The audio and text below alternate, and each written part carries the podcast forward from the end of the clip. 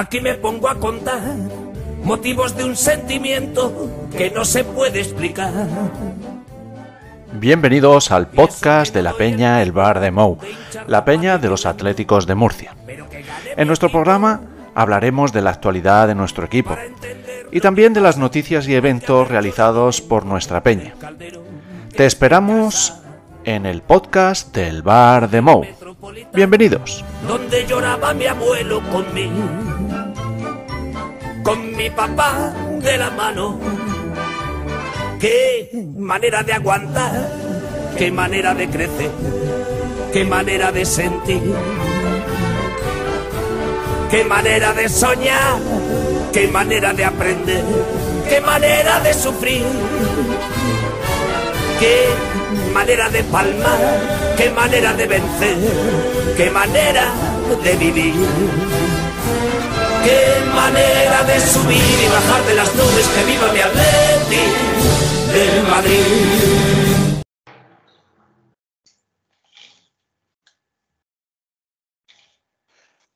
Buenas tardes, bienvenidos al podcast de la Peña de los Atléticos de Murcia, la Peña El Bar de Mou. Llegamos a nuestra edición número 34, el número 4 de la tercera temporada. Y parece que nos venimos repitiendo en mensajes catastrofistas en las últimas semanas, pero es que la situación del equipo tampoco es que invite mucho al optimismo. La verdad que esta semana, desde el último programa que grabamos con el especial de Jorge Golbano, tras el parón de selecciones, pues el equipo nos dio la de cal, si podemos decirlo así, contra el Sevilla, porque el equipo realizó un buen partido y venció de una manera holgada a un Sevilla que, si bien es cierto que está en horas bajas y con un entrenador que es un auténtico cadáver en, en el banquillo, pero el equipo transmitió buenas sensaciones por momentos y parecía que el Cholo había dado con la tecla.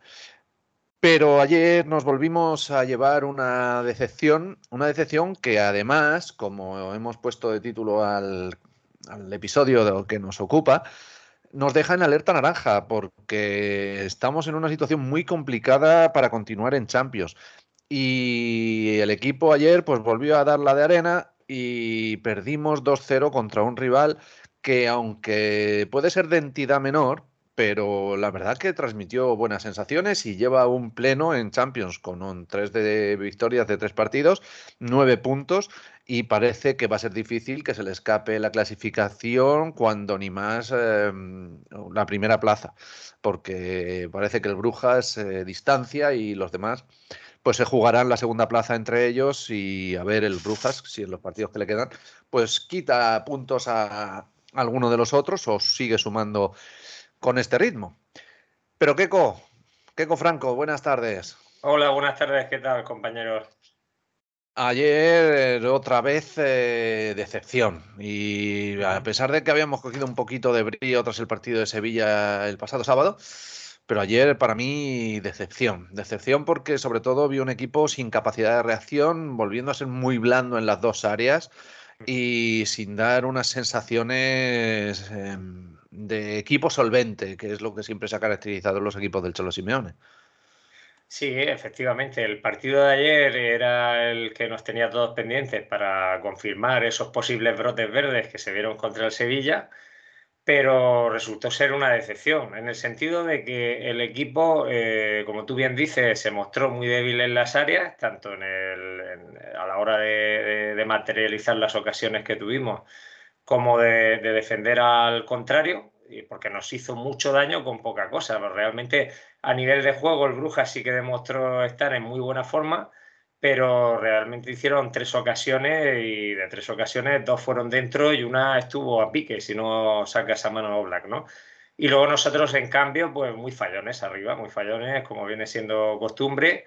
Y en un equipo eh, que juega resultado corto, como es el del Cholo, si no proteges bien tu área y no eres capaz de materializar las que tienes, pues efectivamente al final eh, el equipo lo pasa mal, lo pasa mal y, y, fue decepcionante ayer, la verdad. Y en Cartagena tenemos a nuestro emisario, nuestro coplero habitual, que es Juanito. Juanito, muy buenas tardes. Hola, muy buenas tardes. Muchas gracias por lo de por lo de coplero. Yo diría coplillero, pero bueno, vale, es lo mismo. Coplillero. Eso, lo, mismo da. Bueno, pues yo voy a un poco, yo no sé si decir parafrasear a Kiko. Eh, el equipo, de luego, se muestra muy frágil en ambas áreas, lo has dicho tú antes. Pero además es la sensación de, de este déjà vu, como, como que si este programa lo hubiésemos hecho cualquier partido de la temporada pasada, cogemos el mismo podcast, lo colocamos, le cambiamos el nombre, hacemos un copia-pega, cambia el nombre del rival y prácticamente es más de lo mismo, porque es que el equipo se muestra muy, muy endeble. Yo no sé cómo he dicho que es que llegan tres veces, marcan dos goles. O sea, no es un equipo que tampoco tú dices, bueno, no fue como, como otras veces que te avasallan, el equipo se faja bien en defensa, somos capaces de, de hacer nada, nada. Es que ayer no marcamos ni de penalti, que eso ya eh, tiene su miga, también hay que decirlo todo. Y, el caso es que una sensación que yo dije, yo me, yo me pregunté ayer, ¿el equipo jugó especialmente mal? No. ¿El equipo jugó especialmente bien? Pues, tampoco. O sea, nos quedamos en una medianía, en un quiero y no puedo, o en, un puedo y no quiero, es que no lo sé muy bien, nos quedamos en tierra de nadie y ni, y ni, y ni vamos ni venimos. O sea, una cosa rarísima.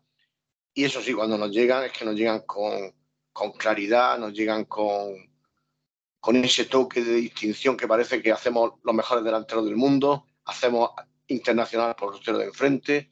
Es una cosa muy rara. Eh, yo, por terminar primera intervención, también diría que, ese famoso brote verde que ha dicho también Keiko, eh, yo no sé lo que pasa, que no somos capaces de encadenar tres, cuatro triunfos seguidos que realmente nos enganchen a cosas. Las sensaciones, desde luego, son más malas todavía que el juego en sí, porque mm, tampoco jugamos mal el derby y también lo perdimos. Tampoco hicimos ayer un partido horrible, pero también lo perdimos. No sé, eh, eh, algo pasa y no sé lo que es. me gustaría también poner sobre la mesa el caso, eh, para que vosotros me digáis algo, el caso de Paul, el caso de Joao, que te parece que también ya se come el chocolate de espalda definitivamente con, con el Cholo. No sé, hay muchas cosas que, que tocar y están ahí encima de la mesa. Pues creo, creo que hay muchos factores y luego iremos con lo extradeportivo porque las noticias eh, parece que son más extradeportivas en, en los últimos días, con lo de De Paul, el run run que hay con Joao Félix y también con la con el fichaje, podríamos llamarlo así, de, de Antoine Grisman, que luego hablaremos de todo ello.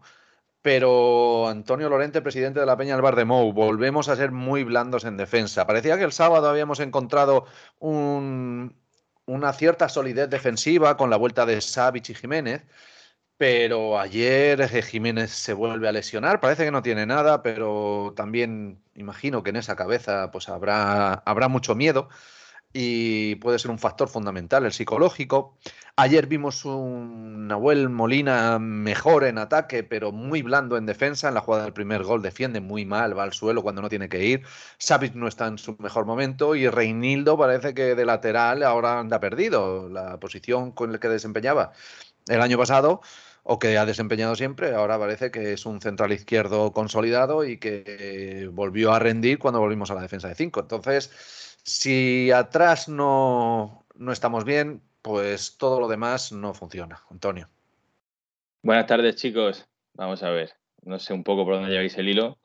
Acabo de llegar, pero, pero vamos a ver, yo lo comentaba en la peña ayer tarde viendo el partido. O sea, no puede ser que tus centrales titulares no estén prácticamente nunca. O sea, un equipo del Cholo Simeone tiene que, que construirse desde la defensa, está clarísimo. Desde esa solidez defensiva que tanto le ha caracterizado. En cambio, nos encontramos con que de, fiar solventes tenemos dos centrales que no pueden jugar tres partidos seguidos, porque decimos mucho de Jiménez, pero la realidad es que Xavi, viendo las estadísticas, se lesiona prácticamente lo mismo que Jiménez. Eh, estamos en unos números parecidos, sí. Sí, sí, los números son bastante parecidos. Entonces, mm, yo, a mí no me parece mal que Jiménez o Xavi que estén en el equipo, pero no pueden estar como centrales titulares pueden estar por si otro central falla, que estén ellos ahí, pero no pueden ser nuestros centrales titulares. Y luego, ciertamente, el tema de los laterales es para estudiárselo, lo venimos comentando en el podcast muchas veces, pero la verdad que, Molina no, está respondiendo en el lateral derecho como, como se pensaba. Yo, después de la temporada que hizo el año pasado en Italia, confiaba mucho más en él. Digo, este puede ser el lateral que necesitemos, con recorrido, que centra bien, etcétera. Y, la verdad que hasta el momento está siendo una decepción. No sé si es que tiene que aclimatarse al equipo, no lo sé lo que le pasa, los automatismos o lo que sea, pero de momento está siendo un bluff total. Y lo que decías de Rinildo te tengo que dar la razón. Rinildo ahora, eh, bueno, para mí es el mejor porque es consistente, de central funciona fantástico, pero un par de partidos que ha jugado en el lateral izquierdo se pierde también un poco. Entonces, mm, el equipo, la conclusión es que el equipo no juega nada, no juega nada. En defensa somos súper blandos. Eh, ayer el primer gol nos lo meten entre tres de nuestros defensas. Tres tíos nuestros, no sé qué estaban mirando para que entre un delantero solo por detrás. El segundo gol va a ser otro fallo defensivo. Y para mí, mientras seamos blandos, no tenemos nada que hacer con el Cholo Simeone como entrenador. Yo creo que la mejoría del final de liga del año pasado, incluso de esos partidos con el Manchester City, el equipo se veía que de nuevo era un bloque que defendía bien. Y esa fue un poco la clave de que pudimos terminar bien la temporada. No jugábamos a nada, pero defendíamos bien. Ahora es que no jugamos y no defendemos. Entonces, ¿qué hacemos? ¿Qué, qué es el Atlético de Madrid a día de hoy? Efectivamente, porque es que el centrocampo no construye. Si no tiene el balón, pues no se puede construir. Y pensábamos que con Bissell en el centro del campo, que jugó por primera vez en esa posición de inicio eh, contra el Sevilla, pues podíamos encontrar un poco el equilibrio con esa defensa de cuatro de nuevo, etcétera, etcétera. Pero ayer Bitzel, mm, siempre lo hemos comentado, que eh, los cambios de posición a veces vuelven locos a los jugadores y el Cholo quizá mm, eh, los utilice demasiado. Y ayer Bissell pues está, estuvo muy blando en determinadas acciones, no estuvo con la clara evidencia en la salida del balón. Luego salió con Dogbia y quiso estar en todos sitios y no estaba en ninguno. Entonces, el centro del campo, a lo que tenemos que sumar, de nuevo, la baja forma de Coque y también las ausencias de, de Paul, que ya no sé si, bueno, luego hablaremos de la ausencia de Paul, y, y Lemar, y Saúl parece que mm, creo que va a entrar en un ostracismo del que no va a salir. Entonces, el centro del campo, no sé qué soluciones ves tú, Keko.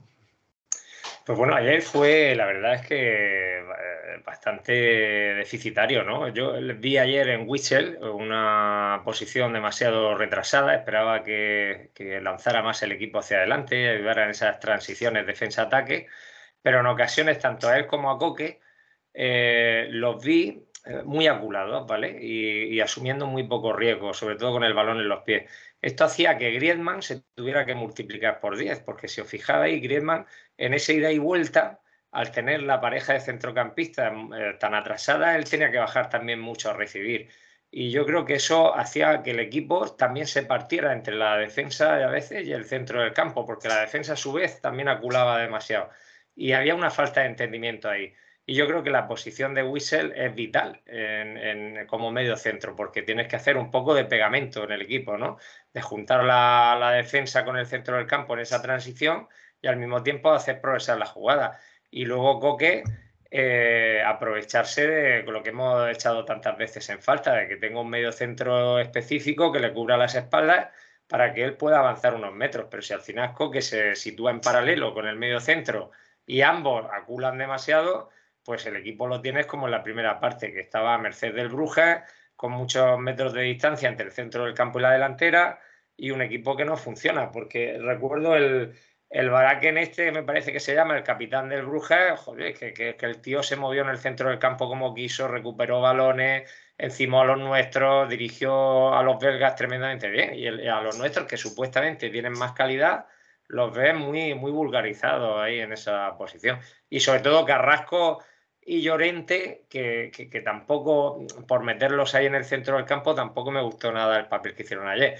Carrasco, que está totalmente desconectado del juego del equipo, y Llorente, que en muchas fases del partido aculaba también tanto en su banda que lo que hacía era empujar a Molina casi como tercer central. Y acabamos teniendo más una línea de 5 que una línea de 4-3.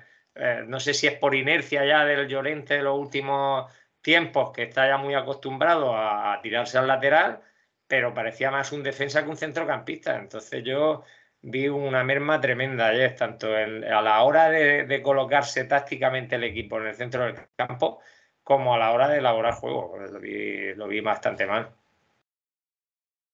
Y es que los brotes verdes eh, desaparecen de un plumazo, porque si el sábado Llorente se reencontraba con el gol después de muchos partidos, Morata definía como hacía tiempo que no se le veía definir, pues ayer Llorente se lesiona, de hecho habrá que ver la evolución de su lesión, Morata vuelve a fallar ocasiones claras y si la contundencia atrás eh, falla, arriba tampoco mejora mucho, Juanito. Bueno, los brotes verdes que vimos en Sevilla, eh, a lo mejor son fruto de una cosa que, se llama sentido común, me explico. sacó un 11 muy reconocible con un 4-4-2, donde, oh, casualidad, cada uno jugaba en su sitio. Vamos a ver, no es tan difícil. Eh, ayer, ayer ya vuelvo, parece ser otra vez 5-3-2 famoso. Eh, se lesiona a Jiménez. Entonces, la única solución que se le ocurre al Cholo es sacar a y regresar a. No, señor, saca otro central. Es que mm, yo no sé, este baile de posiciones y al final no juega nadie en su sitio. Y, antes también ha dicho Kiko, ya a ciertos jugadores, aunque ya los mande en su posición natural, tienen ya cierta querencia al 5-3-2, ese manido que, que, nos están vendiendo y que no funciona. en Sevilla salió un equipo reconocible, con los centrales de centrales, Bissell en el centro del campo como pivote, dos interiores como eran Coque y no me acuerdo ahora mismo el otro si era Carrasco, Llorente. no me acuerdo, Llorente, Llorente, Llorente, y arriba dos puntas, o sea, reconocible, ¿vale? Se te lesiona uno o quiere hacer un cambio, escucha, posición por posición, no, haga el invento de, bueno, no, ahora voy a retrasar a este para... Es que toca un puesto y es que hay que mover tres o cuatro, tío, y entonces llega un momento en que el mismo jugador, entre la querencia que tiene de lo antiguo, lo que le pide de nuevo, pero que es su posición natural, al final es que no sabe ni de lo que, ni de lo que juega. Ahí el solo tiene que darse un toque de atención y aunque tengas que subir a un central del filial, pero por lo menos un central. Esa es mi opinión. Por eso ayer también se, hace el lío la gente pues, con, las posiciones y que al final no, no damos pico en bola. Yo no sé lo que comentará el Presi acerca de esto que he dicho, por ejemplo. Pues, pues sí, eh, lo cierto es que ayer uh, hay un rato que el equipo vuelve al 5-3-2 y, y, el equipo no juega mal al principio de la segunda parte, eh, hace sus ocasiones y demás, pero es si, eh, de hecho el Cholo lo está defendiendo mucho, el tema de los, de los sistemas, dice que él ha cambiado de sistema durante el mismo partido, que no sé por qué la gente se, se llama, le llama tanto la atención el hecho de que cambie de sistema, pero yo vengo a decir que el cambio de sistema quizás no sea tanto el problema como otras cuestiones como es la falta de intensidad. Ayer el Brujas se llevaba todos los duelos y nuestros jugadores parecían llegar tarde a todo. Entonces, eh, puede que haya vicios adquiridos en la plantilla que que sean los que no permiten o que se salen a relucir cuando el equipo de, que tienes enfrente le mete esa intensidad que tú no le metes. Sí, Vicente, ayer no estuviste en la peña, pero parece que hubieras estado, porque te sabes todo lo que dijimos, o sea que... tiene un topo, tiene un topo. El tema, el tema está claro y además este es que está clarísimo. Eh, lo comentábamos también ayer y, y la verdad que ver partidos del Atleti solo se puede sobrellevar viéndolos juntos. Yo si estuviera en mi casa creo que lo hubiera quitado, porque vaya partidito. Eh, tienes toda la razón. No, no es que no se reconocía el Atlético de Madrid, porque no teníamos intensidad ninguna. O sea, no ganábamos un duelo, no pillábamos un rechace. Hay una jugada, no recuerdo si fue Molina, creo que fue Molina, eh, que se tira un autopase, se le va un poco larga, pero hubiera llegado y, y se para, no corre, no sigue la pelota. Pero, mm, pero ¿esto qué es? Y luego eh, estamos viendo que vamos perdiendo el partido 1-0. No veo ganas, no veo intensidad para remontar, no veo un hambre de querer ir a por el partido. Vamos perdiendo 2-0 y por momentos el lenguaje corporal del equipo era de, de, de, estar decaído, de decir, bueno, vamos perdiendo, no pasa nada. O sea, no sé, es que me faltaba ese hambre, esa intensidad totalmente. Mm, en los últimos minutos mm, presiona un poco, tiene unos chispazos. Al salir de la primera parte, de la segunda parte también. Pero no, no es el equipo del Cholo Simeone que reconocíamos, no tenemos esa garra, no. Eh, ¿Os acordáis cuando, cuando nos llamaban agresivos? Cuando lo único que hacíamos era meter realmente esa presión e ir a por los duelos divididos. Yo veo un equipo mm, sin hambre, o sea, por lo menos durante ciertas partes del partido, decimos mucho que tiramos las primeras partes, pero ¿por qué se tira una primera parte? Porque los jugadores entran desconectados, no entran a, saco, no, entran a lo que tienen que hacer. Y, y siento mucho decirlo, pero joder, días como ayer me daba envidia mm, los cabrones de los ciervos, porque ellos van perdiendo 2-0 y te aprietan, te aprietan, te aprietan hasta el final y a ver si remontan algún partido sin jugar a nada, pero te remontan. ¿Les ponen ganas? Nosotros no le pusimos ganas ningunas ayer. Em, el tema de la delantera, el tema de las conexiones. A ver, no tenemos gol. Ya sabemos al principio de temporada que no teníamos gol. O sea, Morata es un buen delantero, pero es un delantero de 10-15 goles por temporada. Lo sabíamos. Un delantero que no nos vale hace dos años, no nos va a valer ahora, está claro. Luego, el tema de Joao, si queréis, después lo tocamos, pero tenemos un problema con Joao. O sea, yo ya creo que tenemos un problema con Joao. Y Griezmann no hace goles, pero es que no está jugando en su sitio. Es que si Griezmann se pone a jugar de Llorente, es que, no sé, o sea, yo no, vamos a hablar de otra cosa, porque como nos pongamos a hablar del equipo, esto, es un poco... Bueno, eh, quizá tenemos que hablar del equipo, pero también de ciertos vicios adquiridos o de incluso podríamos hablar de cierta indolencia y llevado al punto de eh, falta de profesionalidad. Y hablar de falta de profesionalidad me refiero evidentemente al caso de Paul. Ayer vuelve a salir el presidente en unas manifestaciones de las que les caracterizan haciendo el ridículo una vez más. Y, y lo de De Paul me parece que es algo para que os tenga una sanción ejemplar o no vuelva a vestir la camiseta del Atlético de Madrid, porque es mentira la empresa que te paga y te paga muy bien. Em, creo que otros jugadores también están mostrando cierta indolencia. Yo a Félix cuando no juega, por ejemplo, tiene unas actitudes muy feas cuando calienta e incluso cuando sale. Eh, creo que el entorno de ese chico sigue siendo muy tóxico, a pesar de que su compromiso al principio de la temporada, pues a todos nos dio una esperanza. Pero creo que tampoco el rendimiento global ha sido bueno, porque al final ha dado tres asistencias el primer partido y luego creo que ha dado alguna asistencia más. Y creo que no ha marcado ningún gol en lo que va de temporada.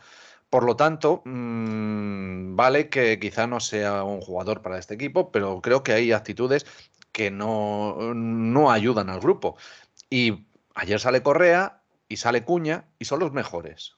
Solo por actitud.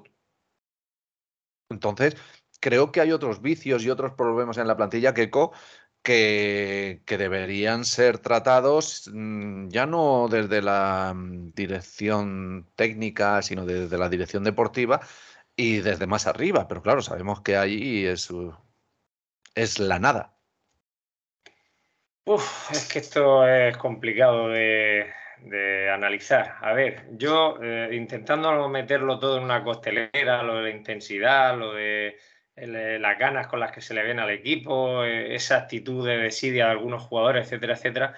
Lo, que veo en todo ello es una nave que está naufragando, ¿vale? Entonces, en esa inseguridad que se crea, en esa falta de confianza, eso tiende al individualismo, tiende a que cada uno quiera salvar la ropa y que cada se pierda el concepto este global que siempre hemos tenido con el Cholo Simeone de equipo, de conjunto, de remar todo a una, ¿no? Entonces, eh, yo creo que lo que se ve en el campo es el reflejo de, ver una, presión inconexa. Ayer, por ejemplo, hubo varios momentos donde el Cholo eh, le pedía tanto a Wissel como a Coque que subieran más en la presión, que estuvieran más juntos, que acompañaran a la delantera y demás. Y sin embargo, yo creo que era más una actitud de, falta de confianza, de tener miedo a desarroparse, de, de, eso que de, que de dejadez, ¿no? Y, y en cuanto a los jugadores de los que habláis, pues creo que un poco van los tiros por lo que he empezado a decir, que al final se pierde ese sentido de colectivo y cada jugador pues empieza a pensar en su mundial, en su interés personal, en su manera de, bueno, pues ya sabemos que los jugadores suelen ser muy egoístas, es decir, pues yo antes de analizar en qué tengo yo la culpa, pues se la suelo echar al entorno, al entrenador, al sistema, a los compañeros, a quien sea. Y en las malas, pues normalmente se suele ver ese tipo de, de actitudes que no son las correctas pero cuando el equipo va bien, va ganando, va cohesionado, hay un grupo fuerte, pues igual nos fijamos menos en ese carácter, dijéramos, egocéntrico que tienen los jugadores. Lo de, Paul sí que quería hacer un comentario. Yo creo que el gran problema que hay ahí es la falta que tiene el club de transparencia, porque ahora mismo el club sale Cerezo diciendo las chorraditas esas que dice y al final no solo es que no aclare nada, sino que enguarra más la situación todavía. Pero es que por un lado se ha hablado que le dieron permiso por un tema personal y la imagen esa que ha salido de la fiesta, yo no lo sé, ¿eh? no, no tengo ya ni tiempo ni ganas de corroborarlo. Dicen que era anterior. Entonces muchas veces no sabes si es verdad o es la prensa que intenta mierdolear ahí un poco, metiendo una imagen de algo que, que fue anterior y haciendo ver a la gente que le ha dado permiso el club por un tema de una enfermedad de su padre y el tío se ha ido a una fiesta por ahí. Pero por, puntualizar una cosita, eh, Kiko, él subió una foto al día, al día siguiente de cuando salieron estas informaciones, el mismo día, de que el día de antes estaba en Miami, él entrenando en la Ciudad Deportiva en Madrid. ¿eh? O sea, justo ese día que sale todo, él sube una foto que está entrenando en Madrid. No sabemos si la foto es de ese día, si las fotos son de otro día, no sabemos nada, lo que tú dices, falta información, pero él por lo menos contesta así, de Paul. Sí, sí, sí, pero yo le, le, hago responsable al club en este sentido, como en tantas otras cosas, y luego sale el pintamonas de Cerezo, de Cerezo haciendo unas declaraciones como las que hace, pues al final es echarle más gasolina al fuego, ¿no? Con lo de Joao, pues bueno, lo de Joao, lo de Joao, yo ya he dicho muchas veces cuál es mi teoría, yo creo que es un jugador que no es apto para jugar al sistema que propone el entrenador y con la filosofía de juego. Y de hecho está teniendo problemas en Portugal también, porque el entrenador de Portugal, el seleccionador, es un, seleccionador que ve el fútbol un poco al estilo del Cholo Simeone y se ve que tampoco está cuajando ahí. De hecho, a Joao le están comiendo la, torrada ahí en, la selección. El delantero este del Milan, tiene ahí a Ronaldo con su jerarquía. Eh, esos segundos puntas que tiene Portugal, como Bernardo Silva, y tal, no encuentra sitio. Ahora mismo no es un jugador que la selección portuguesa sea eh, relevante. Y yo creo que ese jugador se está, se está ahogando. Eh, es un jugador joven que debería de estar ahora mismo en franca progresión, debería de estar pasando ahora mismo estos años que son casi de formación eh, en un equipo que le fuera proclive a su forma de jugar. ¿Cuál es la forma de jugar? Pues yo entiendo que es un equipo que entienda el, el gobierno de un partido desde la posesión de balón es un jugador que, tiene que tener mucho contacto con el balón durante un partido. Aquí, sin embargo, pues ya se entiende que jugamos a otra cosa. Entonces yo creo que Joao no va a destacar nunca en el Atlético de Madrid eh, con el Cholo Simeone. Yo personalmente creo que Joao no va a destacar en el Atlético de Madrid ni en un grande de Europa, porque creo que por mentalidad y por ese entorno tóxico, creo que, que nunca va a triunfar. No sé si me equivocaré, pero lo veo así. Probablemente acabe en un equipo menor, acabe jugando en Portugal de nuevo, pero yo creo que por la actitud y por sus condiciones es muy difícil que triunfe en, un fútbol moderno como el que tenemos hoy y donde hay tan pocos entrenadores que, digamos, eh, tengan una apuesta ofensiva, no sé que sea un Klopp o un Guardiola. Eso es muy complicado y son muy pocos los que juegan en ese equipo, entonces eh, no sé si si Joao está preparado. Pero lo que sí da la sensación es que el club parece la casa de los líos. Entre lo de De lo de Joao, lo del otro, cada vez sale un, una nueva noticia que pone en cuestión algún jugador, algún fichaje, algún jugador que se quiere ir, eh, un jugador que va a venir el año que viene. Mm, no hay una sensación de estar el equipo a una y estar más pendiente de factores extradeportivos que de factores deportivos, Juanito. Pues el ruido, el ruido mediático, ¿verdad? Desde ciertos sectores del nacional madridismo, como dirían otros amigos míos. Y realmente, de todas formas, es verdad que tenemos muchos frentes abiertos. Había hablado del tema de Paul. Yo no sé si lo ha dicho el Presi tiene su parte de razón. El caso que estos dos partidos no lo ha jugado. Por lo tanto, un pozo de, por lo menos de molestia y de sospecha existe, eso es evidente, yo no lo sé tampoco, a ciencia cierta, pero también el problema del club, como ha dicho Keiko, es que tienen que decirlo, oye, pues sí hizo la jugarreta o no hizo la jugarreta, tan sencillo como eso. El tema Joao, que también había visto el melón, pues estoy un poco de acuerdo con vosotros, quiero decir, en el momento que tú intentas encorsetar el arte, estás perdido. Yo creo que Joao tiene que tener los galones suficientes como para no dejarlo a su, libertad en el sentido de que, mira, regatea, sube, baja, lo que tenga que hacer, pero si lo encorsetas detrás de un tío para que defienda, a lo mejor no es su labor. Y el Cholo te va a exigir eso. Por lo tanto, también lo dijo Antonio, el presidente, en otra ocasión, o sigue, o sigue Joao o sigue el Cholo, los dos tenemos un problema. Por ahí parece que van los tiros. El tema Griezmann, pues tres cuartos de lo mismo. Todos los días es un, espectáculo en los periódicos, que sí, que se llega ya por fin al acuerdo, pero no termina de, engancharse a nada. Estamos con cuentagotas para ver los minutos que juega los partidos que juega, porque no nos podemos pasar ni un minuto, porque si no hay que pagar no sé qué. Total, que son muchas piedrecitas en el camino que se juntan, pues al ya de por, ya de por sí tan famosas lesiones tanto de Xavi Jiménez, que también le ha dicho el precio al principio, es insostenible.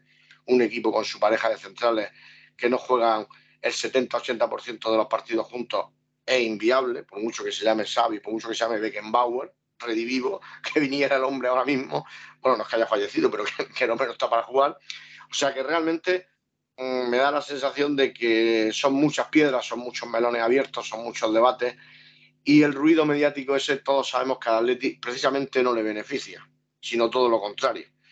Así que por ahí, y luego no quiero dejar de pasar, eh, no lo ha mencionado todavía a Coque, supongo, a Coque, que tenemos que tener, iba a decir a como si me iba a bailar, me han bailado las vocales, 555 partidos, pienso que este hombre se merece un, independientemente de que a veces no lo haga todo lo bien, porque tampoco juega en su posición, se merece, yo creo que, un punto aparte y darle todo el mérito que se tiene. Que por cierto, si eso fuera con otra camiseta, llámese blanca o laurana, saldrían todos los telediarios, tendría 40.000 homenajes y me parece que hay que resaltarlo porque es un hito, no solo en la historia del Atlético de Madrid, sino creo que en la historia del fútbol español. Es un rara avis que hay que destacarlo. ¿eh? Me gustaría esta intervención terminar con, con, el apoyo a nuestro capitán, porque es uno de los nuestros y la hazaña que ha conseguido no es flor de un día. Pues totalmente de acuerdo, Juanito. Creo que se le está dando más valor en el extranjero a lo conseguido por Coque, en, en Inglaterra sobre todo, donde se valora mucho aquello del One Man Club el hombre de un club eh, que no que es fiel a sus colores por encima de todo y allí todavía quedan algunos ejemplos como Bardi que pudo irse del Leicester y no se fue pues eso es, esos sentimientos eh, creo que todavía nos definen a pesar de que estemos perdiendo ciertas señas de identidad pero creo que Coque sigue siendo un referente y el día que no esté Coque y no esté el Cholo a ver em, con quién nos identificamos porque cada vez cuesta más eh, en el, fútbol actual. Mm, cuando se vaya Coque, no sé si seguirá Griezmann, pero parece que la noticia ha saltado esta tarde y se ha llegado a un acuerdo con el Barcelona, se pagarán 20 millones de euros. Ya no tendremos que. Creo que ha sido uno, uno de los principales factores de desestabilización de, de esta temporada y de la pasada, y creo que lo va a ser en el futuro porque ya lo dije cuando volvió Griezmann el año pasado, era hipotecarte los dos próximos temporadas por esos 40 millones que había que pagar en principio, la altísima ficha que tenías que pagar. Finalmente son 20 millones, 35 millones, 7 limpios por temporada, a razón de 5 temporadas a un jugador que va a cumplir 32 años.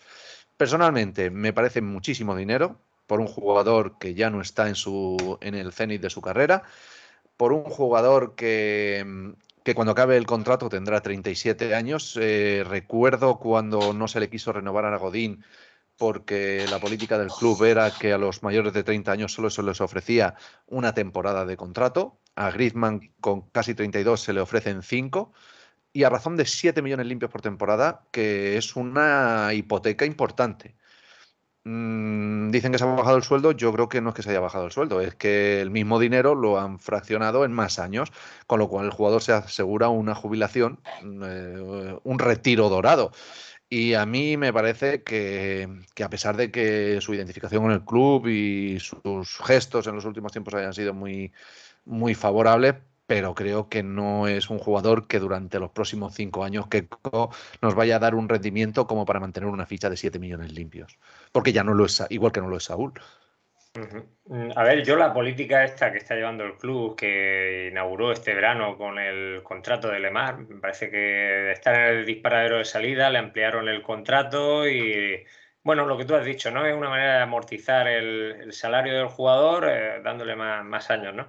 Pero claro, eso es un arma de doble filo porque te entrampas un poco en lo deportivo. Estás alargando demasiado un contrato y en el caso de Griezmann, con la edad que tiene, a un jugador que presumiblemente el rendimiento tiene que ir a menor, ¿no? Conforme vaya cumpliendo años.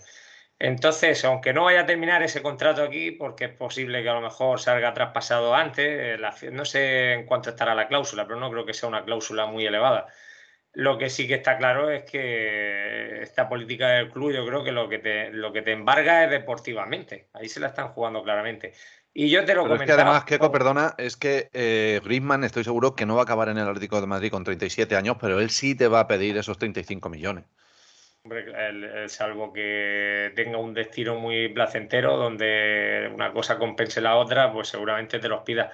Yo lo que pasa es que a nivel deportivo, te lo comentaba por WhatsApp esta tarde, solo le veo que esa, dijéramos, ese contrato largo eh, se transfiera en un buen rendimiento deportivo, eh, cogiendo un poco al jugador y transmutándolo durante esos años en una posición diferente, es decir, en un jugador, porque lógicamente no vamos a poder esperar de Griezmann un futbolista de ida y vuelta, con mucha presencia en el área contraria, eh, tendría que ser un jugador, transformarlo en un centrocampista más pausado, pues más lo que es un tipo Cross, un tipo Modri en el Real Madrid, pero que claro, él no tiene esas condiciones, a lo mejor técnicas o de visión de juego que puedan tener este tipo de futbolistas. Habría que ver eh, si podría lograrlo o no. El, que fuera más un organizador de juego, un armador de juego, con una posición más estática y un fútbol más pausado que lo que es ahora, que es un tío que, está en todos lados, en la delantera, en el centro del campo, eh, con un despliegue físico importante, porque sabemos que él en la presión es de los que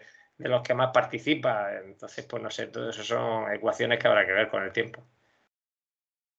Sí, pero claro, es estamos siempre en la tesitura de que son cinco temporadas, que viene un jugador em, de 32 años, viene, digo, porque al final se, ficha, se adquiere en propiedad, y que a lo mejor el año que viene no está el Cholo, que es el que más ha apostado por él, y el que viene dice, yo quiero que juegue Joao. Entonces, Antonio, no sé cómo ves tú esta circunstancia.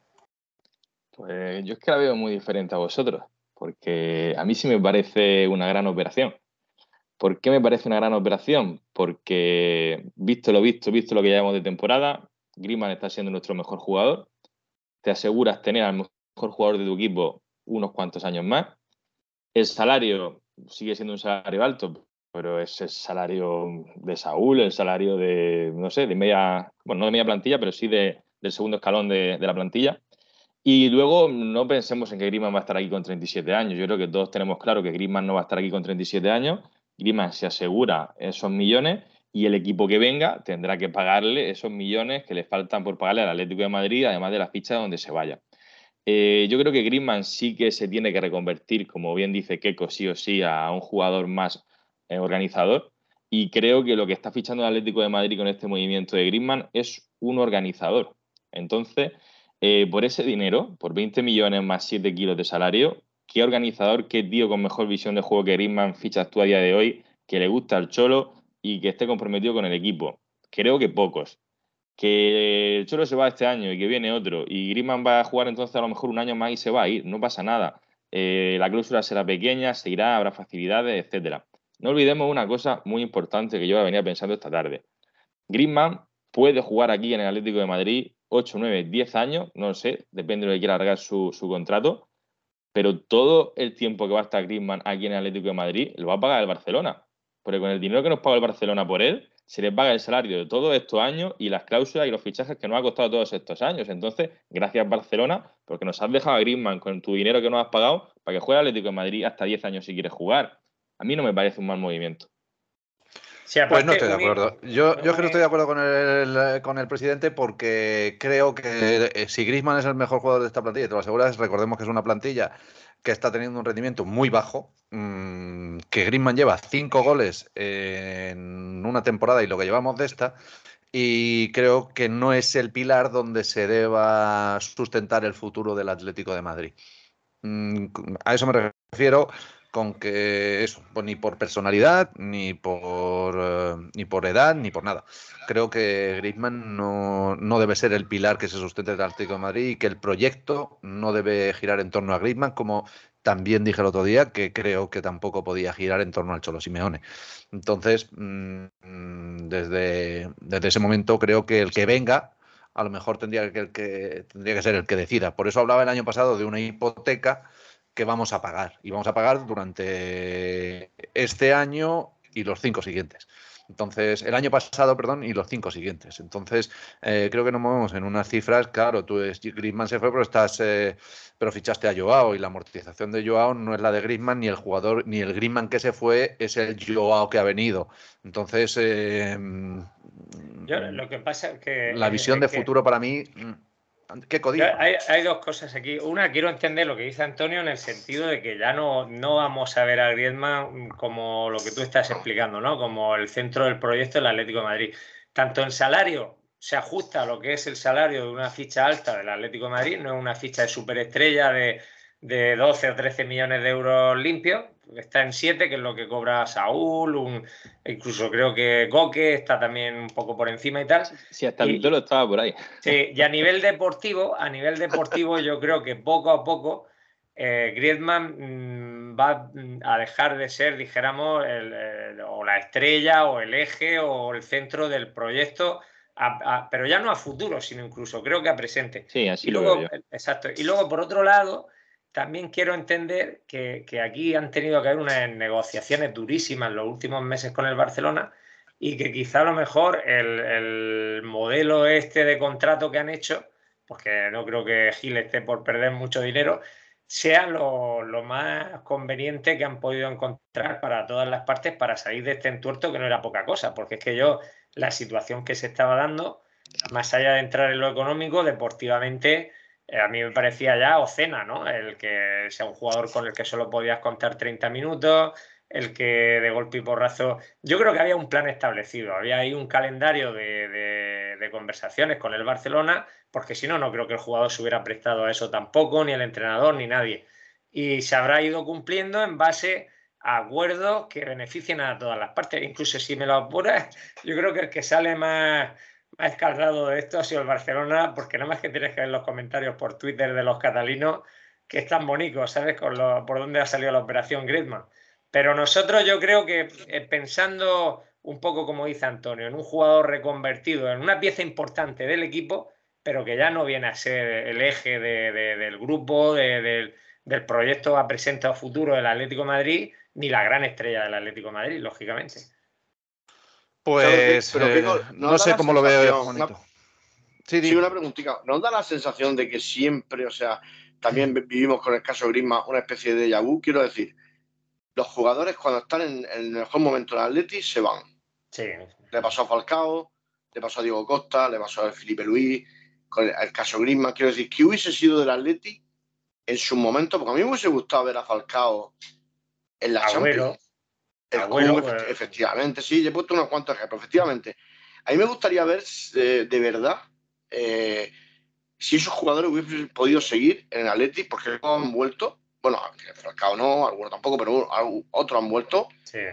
Y ya no van a ser lo mismo, yo estoy de acuerdo con vosotros. Económicamente, quizás sí le doy la razón a Antonio, en el sentido de que el Barcelona va a pagar el pato, pero deportivamente eh, le, veo, le veo a ese plan lagunas yo no, económicamente no lo discuto, pero deportivamente le veo lagunas porque el mejor Griezmann creo que ha pasado. no, de eso te tienes que olvidar totalmente. Hay que pensar en, plan de que el jugador que tú fichas ahora mismo por veintitantos millones, con siete millones de euros al año, es como el que va, como ha dicho Antonio, se lo ha explicado muy claramente, como el que va al mercado a traerse un centrocampista de calidad que te da una serie de prestaciones muy similares a las que te está dando él. No estás fichando.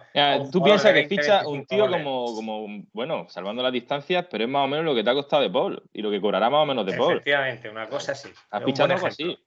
Mayor, algo mayor, pero bueno, que da igual. Al final, si te da un buen rendimiento estos dos, tres años, vamos a suponer que no aguante hasta esa fecha que cumple el contrato. Pero si te da un rendimiento como el que está dando ahora, fíjate, aunque te marque 6 o 7 goles por temporada, pero si hace que el equipo juegue mejor, si, si partido tras partido está siendo de los mejores y tal, joder, pues si es que tenemos cada momia ahí en el centro del campo cobrando 6, 7 millones de euros que, no te aportan ni goles, pero ya ni goles, ni juego, ni nada de Claro, Pero, pero es que si ya nos empezamos a conformar con eso, mm, mal vamos. Es decir, si nos empezamos a conformar con que Griezmann eh, haga su papel, haga tal, es que no. Y además, lo que dice Juanito, ese run run no es que venga de ahora, es que el factor Griezmann, que creo que ha sido muy nocivo, que recordemos que las dos últimas temporadas en el Atlético Madrid ya su rendimiento no fue el de cuando fue balón de bronce.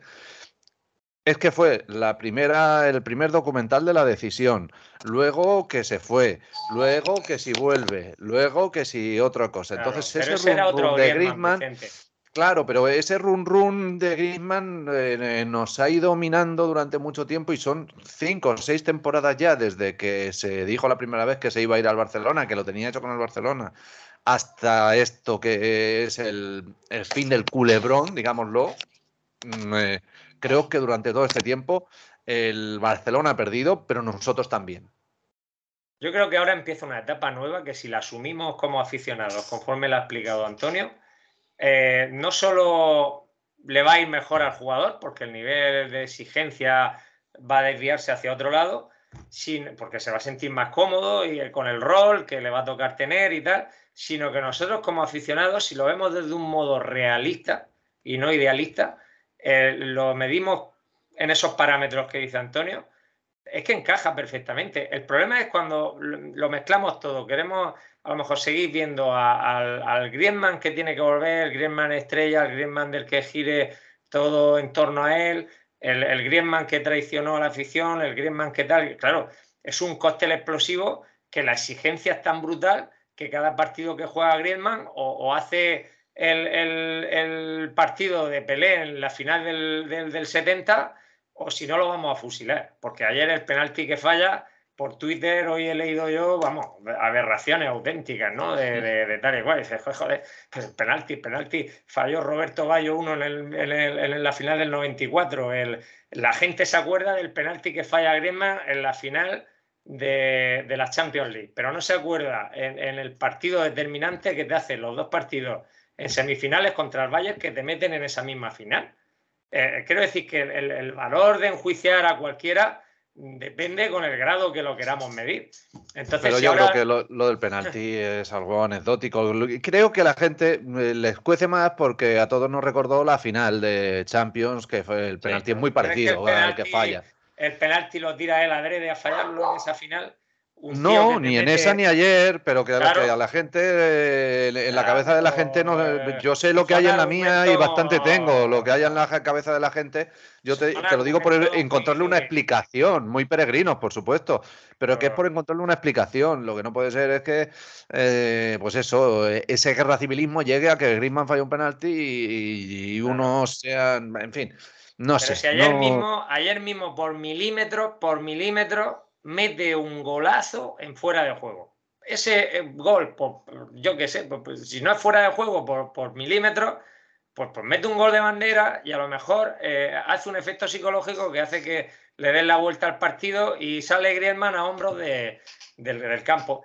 Pero yo es que tampoco entiendo mucho a nuestra afición. ¿Qué quieres que te diga? Un sector de la afición me, no sé, entra en otros debates, pero es que no, no entiendo tampoco cómo escuecen, lo hemos hablado aquí muchísimas veces, cómo escuecen tanto ciertas cosas y que tengan unos criminales de guerra como dueños del club, eso parece que no, que ya está asumido, eso ha prescrito, eso ya no va a ningún sitio. Y de todo esto que nos quejamos, de la falta de transparencia del club, de cómo estamos perdiendo nuestros valores, de las camisetas, de tal, todo eso viene de ahí.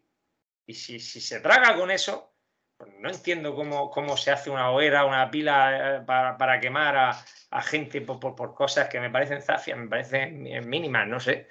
Cada uno allá con eso, pero vamos. Yo oigo por pues comentarios y por Twitter que dices tú, joder, venga, hombre, si tenemos el club secuestrado aquí siglos ya. Ya, lo que pasa es que, eso, a, veces hacemos de Twitter el reflejo de la afición o de la sociedad o de algo y Twitter, y Twitter es otra, y Twitter es otra cosa. Mm.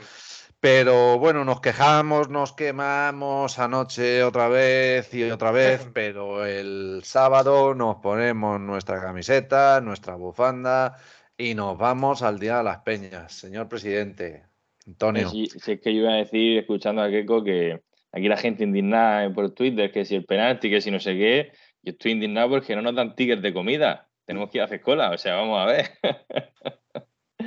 tenemos la noticia de que este año no hay tickets de comida, hay que hacer cola y cuando se acaben las existencias se acaba la comida. ¿Qué te parece? ¿Qué te parece? Nosotros aquí sí me tiene el, el, club, el club se, se, se, vamos, se supera, día a día se supera. Pero bueno, cuéntanos un poco el planning de la Peña al Bar de Mou para el próximo sábado, cuántos vamos, cuándo vamos. Pues yo voy a contar el planning de la peña porque el planning del fin de semana está un poco verde todavía porque el club lo tiene ahí esperando hasta el último momento. No sé si van a contratar a Shakira o algo y están esperando ese último día para anunciarlo porque, porque vamos a ver. Porque para empezar, sí, que venga Dini, Dini, Dini, Dini. a lo mejor es, eso, es por eso por lo que no están sacando. A lo mejor estaba después convenciéndola para que viniera. Lo primero, del fin de semana de las Peñas. Primero, con el juego del equipo pésimo, o sea, horrible, que no se puede ver un partido de Atlético.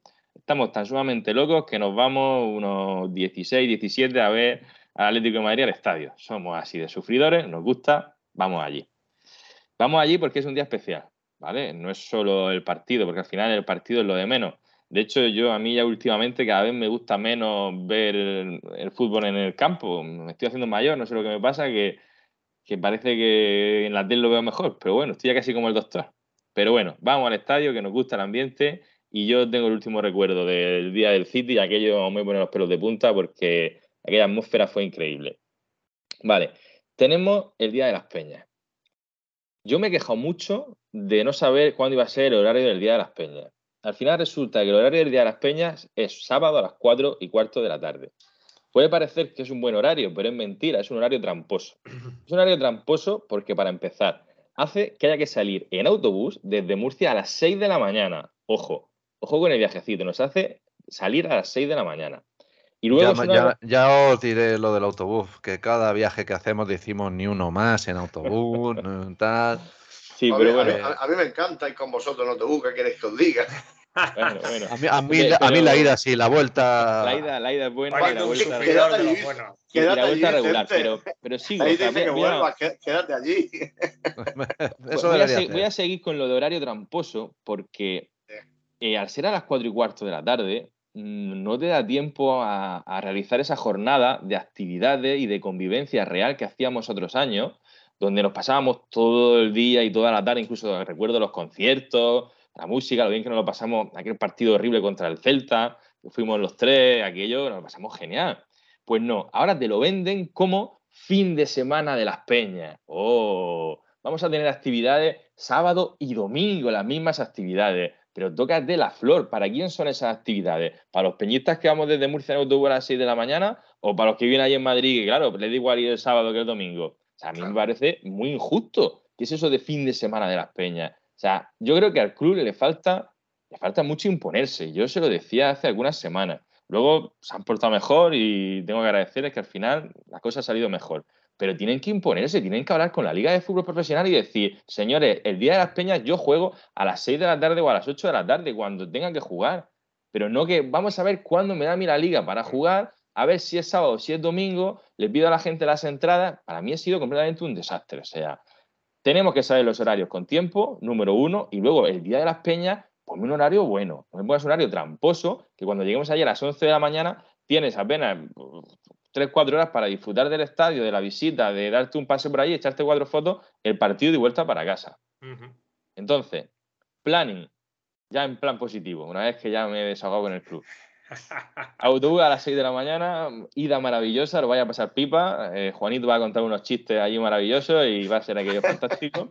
Juanito, quiero coplillas del viaje. Déjame, sí, pero déjame que te corte un poco, Antonio, que si no lo digo reviento. Eh, has dado lo que es la queja al club. también ha habido algún elemento subversivo, muy preguntón y que leía, y que leía mal, que también te ha dado un poco en la previa, ¿verdad? Ah. Bueno, eso, eso está ya olvidado. Eso, ya, ya, ya. eso no, lo digo, lo digo, lo digo desde el cariño y desde la, desde la risa que, que, que, somos tan cómplices, por eso lo digo. Sí, sí, no, no me acuerdo de alguien que decía eso, ya no me acuerdo, decía uno por ahí. Pero que, entonces, viaje en autobús, bien, tenemos que llegar a las 11 al estadio, porque compartimos autobús con los compañeros de la Peña de Totana, y la Peña de Totana es su 25 aniversario. Entonces, esto ya lo explicamos hace muchos años, hago un pequeño recordatorio. El club tiene siempre un homenaje con las peñas en su primer aniversario 25 aniversario y 50 aniversario. Entonces reunirán a las peñas de los 25 años, parece ser que hay un acto en el salón de actos allí en el, estadio, se les hará un homenaje y tienen que estar, le ha pedido el club que estén a las 11 allí. Por eso digo que manda narices los compañeros de Totana que salen a las 5 y media de la mañana para llegar a las 11 a que el club les haga un homenaje. Algo no está bien pensado. O sea, insisto en que algo aquí no está bien pensado. Y luego hablo con el club y el club me dice, Antonio, es que piden mucho, no, pido coherencia. Pero bueno, homenaje a los, compañeros de Totana, a los compañeros de Totana y luego muchas actividades, estoy seguro que va a haber actividades, fotografías, concursos de habilidad, cosas para los niños, exposiciones. Creo que podemos entrar a mitad de precio a ver el tour turístico, lo hicimos el último año, me gustaría hacerlo otra vez, está muy chulo. Y echamos un ratico y rápido hacemos cola para poder comer, a ver cuál es el menú y, cuántas raciones van a dar. Y a las 4 tenemos el partido. Lo vamos a ver donde ¿Y si no llegas, qué comes? Si no llegas, no llevaros bocadillos. No, a ver, están en los food están los bares que hay en el estadio, o sea que sin comida no se va a quedar nadie. La gente me ha preguntado, ¿pero cuál es el menú? Que soy alérgico, que tengo una intolerancia, que tengo un no sé qué. Claro, la gente que viaja no sabe lo que va a comer. Entonces, la gente que es novata tiene mucha incertidumbre porque no sabe realmente si van a poder comer algo ese, día o si se tienen que llevar un bocadillo, como tú dices. No puede ser que estemos a miércoles por la tarde y que el club no nos haya mandado el email con cuáles van a ser las actividades, cuál va a ser el menú, etcétera, etcétera. No sé, hay, hay un descabezamiento que no solo es cuestión del Cholo Simeone, algo no está funcionando bien en el club. Es que un club grande no es solo por traerte al nueve goleador que te cuesta 75 millones de euros, lo es también en estos pequeños detalles. Es que lo que decía antes, es que parece la casa de los líos, esta casa es una ruina y, es que parece una casa de putas al final. Yo, eh, quiero pensar, es un desastre. Quiero pensar, Antonio, que el horario lo pone la liga, ¿no? O sea, quiero decir, no creo. Sí, sí, el horario lo pone la liga. Pero, pero pídele a la liga. a mí me gustaría que el partido. De Peña, yo pongo a las, a las seis y cuarto, que es un, o seis y media, que es un buen horario. Seis, y media, sí. Seis y media es un buen horario. Oye, que voy a hacer mi día de las peñas. Ponme a las seis y media. Pero ¿quién más le da a la liga que juega a las cuatro que juega a las seis? Un club como el Atlético de Madrid, que, tiene supuestamente peso en la liga, pero no puede pedir eso, no puede pedir un día jugar dos horas antes o dos horas después. Entonces vivimos. Tienen, que ver, al, tienen que ver al Girona en China. Tienen que claro, ver tienen Girona en China, ¿no? A las cuatro de la tarde. contigo. Ese partido es para las seis y media para disfrutar un poco más del ambiente. Estoy de acuerdo contigo, Antonio. Sí, yo también. fue lo primero que pensé. Yo digo, tenía que haber sido mínimo seis y media, ocho y cuarto incluso, quiero decir, una temperatura todavía agradable y disfrutar para hacer más actividad a lo largo del día. Pero bueno, entonces hace falta, no sé, no nos podemos presentar nosotros a dirigir el Atlético de Madrid, maldita sea, no tener mil millones de euros por ahí. Es el Atlético de Madrid dentro de una institución como es la Liga, que está manejada por quien está manejada, ya, porque esto en las premias no pasa. En las premias saben cuándo van a jugar, con mucho tiempo de antelación. Pero porque tú en la liga no pintas nada. Al final en la liga pintas el Madrid y el Barcelona y a ti te, pueden dar por donde te llaman. No, no pintas nada. Yo esto, yo esto lo he dicho y se, me, y se, me, se me dice, ¿qué quieres que haga, Antonio? ¿Que vayamos y nos encadenemos en la puerta de la liga? Digo, no, hombre, no, así no se consiguen las cosas, pero tendrá que haber un representante institucional del club que hable con el club y diga, oye, los horarios tienen que estar dos meses antes, si no toda la liga como la inglesa dos meses antes, pero con el objetivo de ser como ellos, porque también me dicen, hombre, es que, es que la Premier es otra cosa, eso no es aquí, la Premier, pues ¿por qué es otra cosa? ¿Por qué no podemos ser lo mismo? Quiero decir, ¿quién lo está impidiendo? ¿Qué mano oscura hay aquí detrás? Pues ya vivimos en una competición adulterada y falsa, o sea, con muchas cosas no se nos cuentan. Es que encadenarnos a la liga no, pero lo que no puede hacer es mandar allí a... En fin, es que no quiero calentarme más y que nos cierren el chiringuito. Eh, compañeros, ¿algo más que añadir? Pues vamos a pasar muy bien. Eso, deseando que llegue ese día y vamos a pasarlo bien, a, pesar de que nos tengamos que ir ya prácticamente. Claro, pero si es que al final lo de menos es el fútbol. Si uno va ahí ya esperando, bueno, pues si ve un buen partido lo ves y si no, pues, pues nada. Pero vamos, al final es el viaje, la convivencia y el buen ratico que vamos a pasar por allí. De acuerdo. El día, mira, yo hasta incluso creo que aunque esté desorganizado, que ya cuento con ello, de que a lo mejor sea un poco un batiburrillo lo de la comida, que por cierto, la, última vez que estuvimos, a mí, estoy con Cayetano con el comentario que ha hecho, a mí sí me gustó cómo, cómo se hizo, ¿no? Pero bueno, pues te adapta a lo que sea, si también es algo anecdótico, siempre que vayas con tu plan B de decir, oye, pues me llevo mi bocata, o si tengo que tirar de los fostrus de allí, pues tiras de los bares que haya por allí pero que, bueno, que es parte también de la aventura, ¿no? Sí. claro, lo que pasa es que, bueno, sí, sí, eso seguro. pero que, coño, si te dan la comida a la una y media, haces cola, llegas allí, no hay comida, las dos y media, el partido a las cuatro y cuarto, corriendo por ahí, es que muy atlético, tío, muy atlético. Muy atlético. Y luego el equipo pierde 0-2. Pues eh, es que entonces es para, para, eh, ir, para irse al palco, subirse allí, invadir el palco y, en fin, que no me quiero calentar, que estoy muy calentico toda la temporada y no cierran el chiringuito. Ah, mira, yo, yo creo que tenemos que disfrutar del partido porque viendo cómo está el equipo, mm, probablemente el siguiente viaje en nuestras mentes sería ya a los cruces de Champions no vaya a ser que no haya cruce de Champions. Vamos a aprovechar. Vamos a aprovechar. Eh, yo, estaba, pensando ya eso en semifinales de la Europa League. Exacto, no vaya, no vaya a ser que no haya cruces de Champions, así que vamos a disfrutar mucho del viaje por lo que pueda pasar. Correcto. Estoy de acuerdo, Antonio. bueno, pues eh, la cita es, recordemos, el próximo sábado a las 4 y cuarto en el Metropolitano. Allí estarán los representantes de la Peña Atlética de Murcia, el Bar de Mou, con otros muchos peñistas pasando un día maravilloso. El próximo miércoles, festivo Día del Pilar, a las 7 menos cuarto, ojo, tenemos partido contra el Brujas. Eh, vamos a ver cómo está la cosa y si hacemos programa a lo mejor esa misma noche. Eh, en caliente o en muy caliente, eh, todo va a depender. Pero, pero bueno, mm, vamos a ver eh, cómo va la cosa y nos emplazamos. Pero mientras tanto nos despedimos en el podcast de la Peña de los Atléticos de Murcia, la Peña del Bardemou, compañeros. Un abrazo muy grande, pasarlo muy bien, me dais mucha envidia, pero esta vez no va a poder ser. Así que mm, la semana que viene espero que traigáis material para que podamos compartir vuestro, vuestra jornada en el Metropolitano. Cuenta con ello, Vicente. un abrazo, compañeros. Bueno, un abrazo, fuerte. Nos vemos.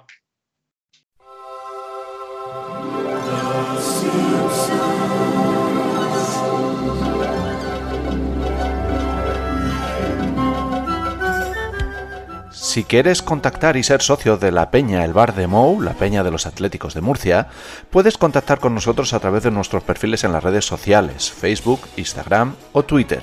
También puedes mandar un correo a podcastbardemou.com o pasarte por nuestra sede en la calle Calvario de Espinardo. Allí tendrás oportunidad de ver los partidos de nuestro equipo y también tendrás derecho a participar en todas las actividades de nuestra peña, incluidos los viajes para ver al Atlético de Madrid. Te esperamos en la peña El Bar de Mou.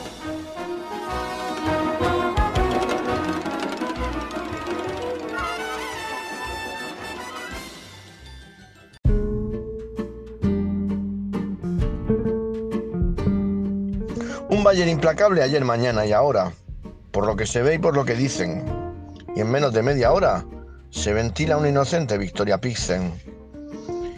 El Atleti se da otro cruel batacazo y el peligro de caer entra en escena. Se trae de brujas un par de escobazos y no marca ni de máxima pena. El Barcelona en otro lío que se mete. 1-0 ante el Inter que pesa como una losa. Mientras en la liga van como un cohete, como veis esto en Europa es otra cosa. El Sporting de Portugal se las betiesas cuatro goles que encaja y que verdaderamente le escaldan. Le cantan al oído la sin par marsellesa, mientras le dan un enjabonado por la espalda. Einstein y Tottenham sacan muy malas notas. La verdad ha dado mucha pena veros, pero es que cuando los delanteros no anotan, lo más normal es sacarse en dos ceros. Un Ayas al filo del barranco, un Nápoles que lo babulea en una linda epopeya, 1-6, al menos evita el set en blanco al albor de los residentes de Pompeya. Un Liverpool al ritmo del mejor Ransés sigue la estela de los napolitanos, ganando 2 a 0 al Ranger escocés y dejar la clasificación en un mano a mano. El Oporto se mete de nuevo en el asunto ante un Leverkusen en modo avión. Triple empate a tres puntos y a ver quién se clasifica en segunda posición.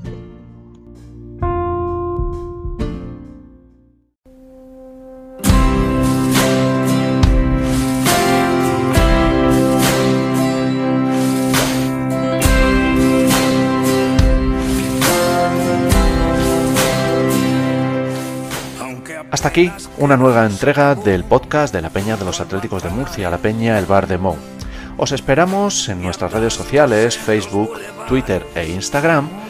Podéis mandarnos correos a podcastbardemo.gmail.com o también dejarnos audios y comentarios en YouTube, en Spotify y en iVoox. Hasta pronto. Gatos sin botas. Al balcón de la soledad trepan los náufragos, malheridos de tanto remar contra el huracán.